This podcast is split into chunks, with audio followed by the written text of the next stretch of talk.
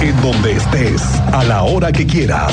Esto es lo más importante en el podcast de Así sucede expreso del 101.1 FM Estéreo Cristal.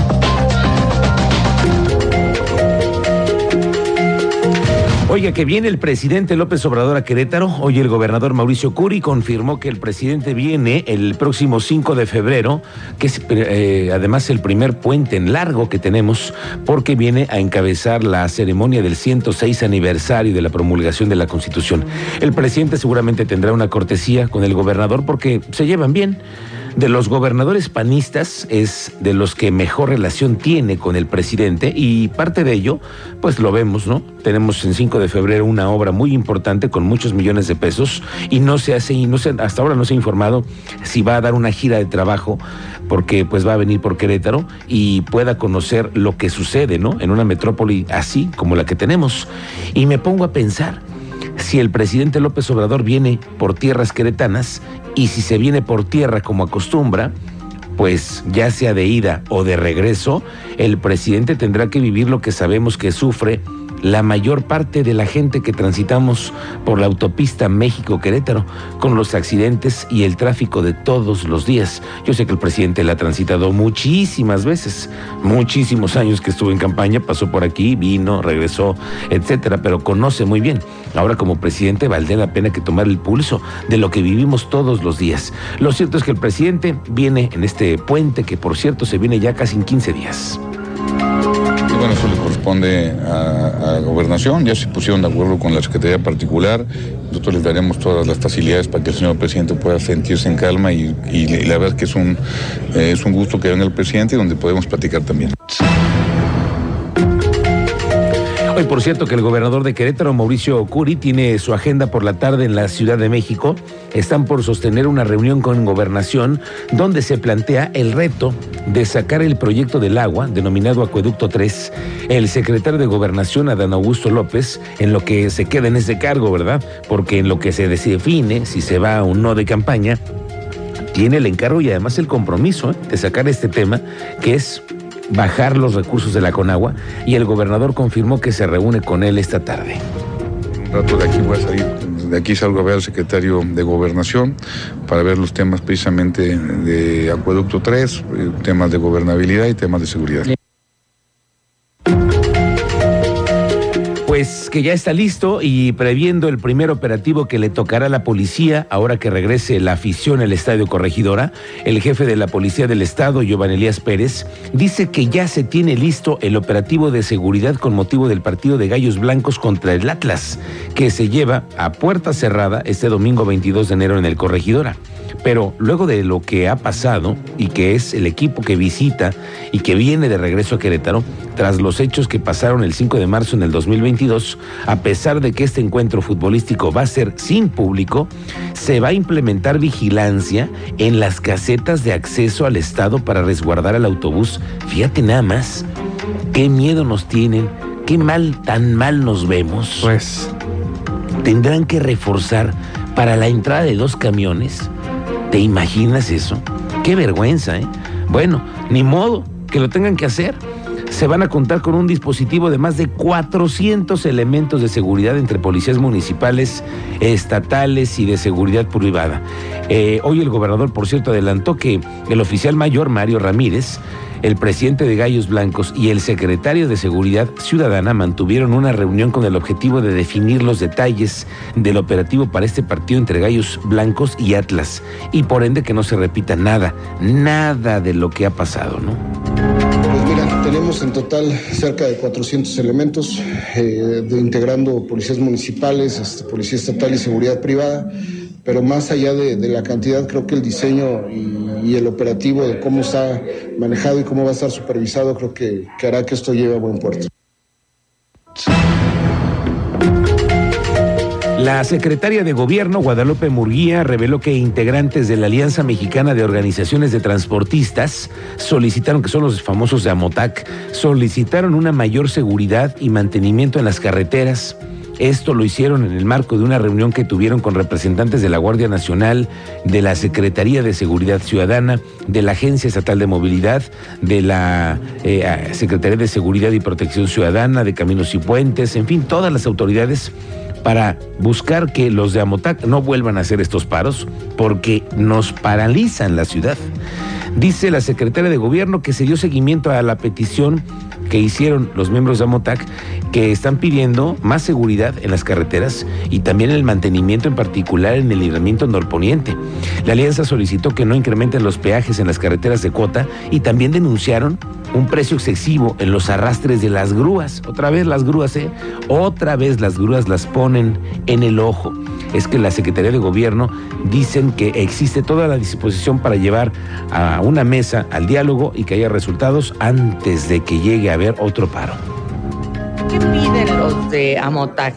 Los de Amotac piden eh, mayor apoyo para seguridad en carreteras, piden mantenimiento de las carreteras, en particular, por ejemplo, mencionaban el libramiento norponiente, que es un tramo federal, y le piden a Capufe mantenimiento, el que los peajes en las eh, carreteras de cuota no se incrementen, que cuando hay un accidente, eh, los arrastres, las grúas, eh, consideran que el precio es excesivo, también cuando haya un accidente piden el apoyo eh, en caso de emergencia mucho más rápido y expedito, pues mantenimiento en todas las realidades.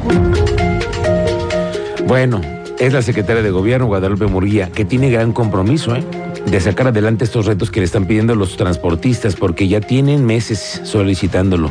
¿Y qué es la amenaza que siempre hay? La del paro, la del bloqueo a las vialidades, que eso ahorita en Querétaro de verdad que nos colapsa. Vamos contigo, Teniente Mérida, ¿cómo te va? Muy buenas tardes. Muy buenas tardes, Miguel Ángel, muy buena tarde a nuestra audiencia. Pues platicarles lo que vivieron esta mañana todos los conductores en distintas vialidades Comienzo con el libramiento noroeste, a la altura de la caseta de cobro Chichimequilla, donde un tráiler chocó contra la barra de contención, bloqueó por varios, varias horas carriles en ambos sentidos, tendió Guardia Nacional. Sobre la carretera 57 en dirección a la Ciudad de México, a la altura de la avenida Pasteur, otro tráiler que transportaba tubos, se le cayó parte de la carga y quedó obstruyendo carriles centrales y carriles laterales. Otro accidente en la carretera estatal 200 a la altura de la Cañada. El servicio de emergencia del Marqués junto con bomberos atendieron este accidente que bloqueó por un par de horas la vialidad. estos hechos les tendré detalles, detenciones y lo que te refería de la eh, de la manifestación para el 20 que fue pues atendida por la Secretaría de Gobierno y se contiene esta manifestación que estaba programada para el 20 y no se llevará a cabo hasta el momento, Miguel Ángel. Esa es creo que la mejor noticia, que por lo pronto se le puso una pausa a esa eh, protesta. Gracias, Teniente Mérida, estamos de regreso contigo más adelante. Nuevamente revive el tema del Indereque. Ayer le contaba que ya la Contraloría del Estado se encuentra en la etapa final de la investigación, ya se recibieron las denuncias, ya se platicó con los responsables y se dieron de baja a quienes debieron hacerlo. Pero lo que sí es que el director del Indirect se siente muy seguro de que las cosas funcionan bien en el deporte al menos. Cuéntanos, Andrea Martínez, muy buenas tardes. ¿Qué tal, Miguel Ángel? Muy buenas tardes y también a toda la audiencia. Pues así es, no se van a tolerar faltas de respeto hacia ninguna persona ni a su integridad. Así lo enfatizó el día de hoy el director del Instituto del Deporte y la Recreación del Estado de Querétaro, Eduard Sánchez del Río. Esto luego, bueno, pues de estas tres denuncias de mujeres por acoso al interior del INDEREC en contra de tres servidores públicos de este instituto. En ese sentido, bueno, dio a conocer que se ha aportado eh, pues toda la información correspondiente respecto a las tres denuncias de acoso que se presentaron ante la Secretaría de la Contraloría Estatal para que se puedan deslindar responsabilidades. Escuchamos justamente eh, pues el posicionamiento que daba respecto a este tema el día de hoy el director del INDEREC. Eh, decirles también que no vamos a tolerar ninguna situación de falta el respeto a ninguna persona y sobre todo a su integridad. la Contraloría del Estado estará próximo a dar los resultados. Yo quiero ser muy respetuoso. Y bueno, también Eduard Sánchez eh, pues aseguró que el INDEREC mantiene buena calificación en cuanto a la evaluación del ambiente laboral que hay eh, pues justamente al interior del instituto, por lo que bueno, pues reiteró que habrá cero tolerancia ante cualquier persona que quiera afectar derechos de otras personas que integran el instituto. Finalmente, bueno, pues recordó que la Secretaría de la Contraloría es la encargada de llevar a cabo las investigaciones por estas tres denuncias de acoso, instancia que aclaró, bueno, pues será la encargada de informar la conclusión de las mismas. Esta fue la información, Miguel Ángel. Gracias, Andrea. Pendientes con ello. El presidente municipal de Querétaro, Luis Nava, encabezó una jornada de limpieza en el centro histórico. Están buscando mantener las calles limpias y las plazas que también se encuentran al 100. Están participando la delegación, la Canirac, Servicios Públicos. Se contó con 100 elementos de limpieza, cinco pipas, tres Además de comerciantes y residentes que se sumaron para barrer el frente de sus casas. Esta jornada las van a hacer de aquí a que termine el año.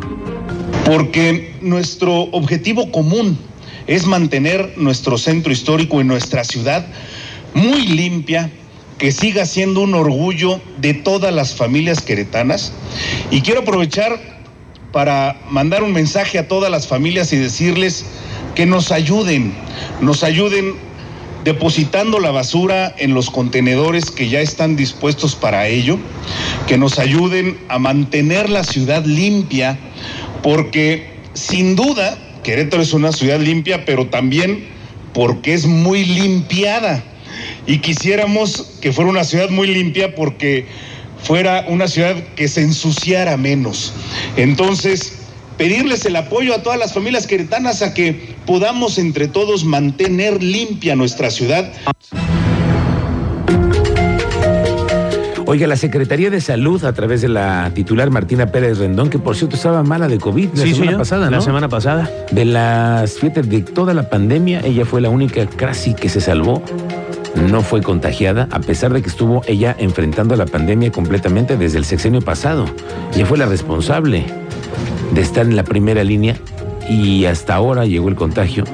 Bueno, pues no sé si tú te has dado cuenta que en plazas comerciales, en lugares públicos, veo más gente con cubrebocas. Sí, señor. ¿Será que hay más contagios? ¿Tenemos más miedito? O también es la temporada en la que nos enfermamos de todo, ¿no? Nos enfermamos de todo y, y ya entramos probablemente en un proceso de mayor conciencia y si traigo síntomas, pues me pongo el cubreboca. Mira, eso es una buena. Para los que traen problemitas con algo, pues yo uso mi cubrebocas, ¿no? Así ya es. estamos bien acostumbrados todos. Lo cierto es que para este mes se espera un repunte importante en el número de pacientes atendidos por enfermedades respiratorias, derivado, como le digo, de los frentes fríos, que por cierto viene otro.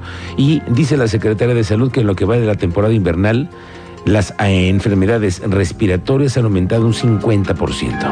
Y este, más o menos el, incremento, platicaba con sus compañeros hace unos días, es alrededor de un 50%. Puede llegar a ser más ahorita en el mes de, de enero, eh, ah, ya que tengamos la información de las primeras semanas, que llevamos un, un desfase eh, de alrededor de dos semanas, pues ya podremos hablar qué está sucediendo en el mes de enero. Pero bueno, pues la invitación a la población es a seguir cuidando, a consumir.